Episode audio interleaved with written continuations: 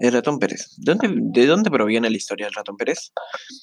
El ratón Pérez sale con este nombre en 1894 cuando al, al sacerdote Luis Coloma se le dijo que haga una historia para, para el futuro rey, rey Alfonso XIII, quien tenía 8 años y estaba perdiendo sus dientes de leche.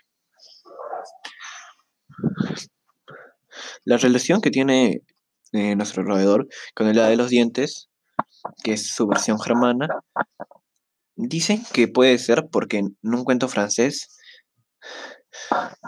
una hada se transforma en un ratón para derrotar a un rey malvado y lo logra transformar y lo logra poniéndose debajo de la almohada del rey y, y luego de esto al villano se le caen los dientes.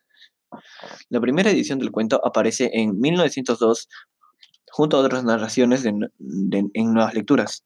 En 1911 se publica por primera vez El, ratón Pérez como obra de Luis Coloma.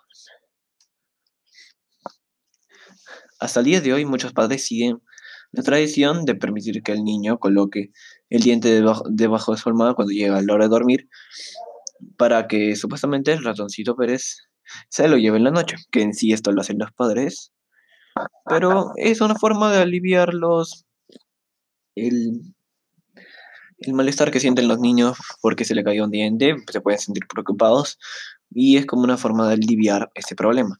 De hecho, a mí nunca me lo han hecho, no he tenido experiencias con esto por la, razón que acabo de decir. Pero si alivia a un niño, está bien. Yo creo que, a pesar de que le estés mintiendo, porque algún día de todas maneras vas a ver la verdad, lo va a ayudar en ese momento y se va a sentir mejor. Y eso es lo que cumple esa historia.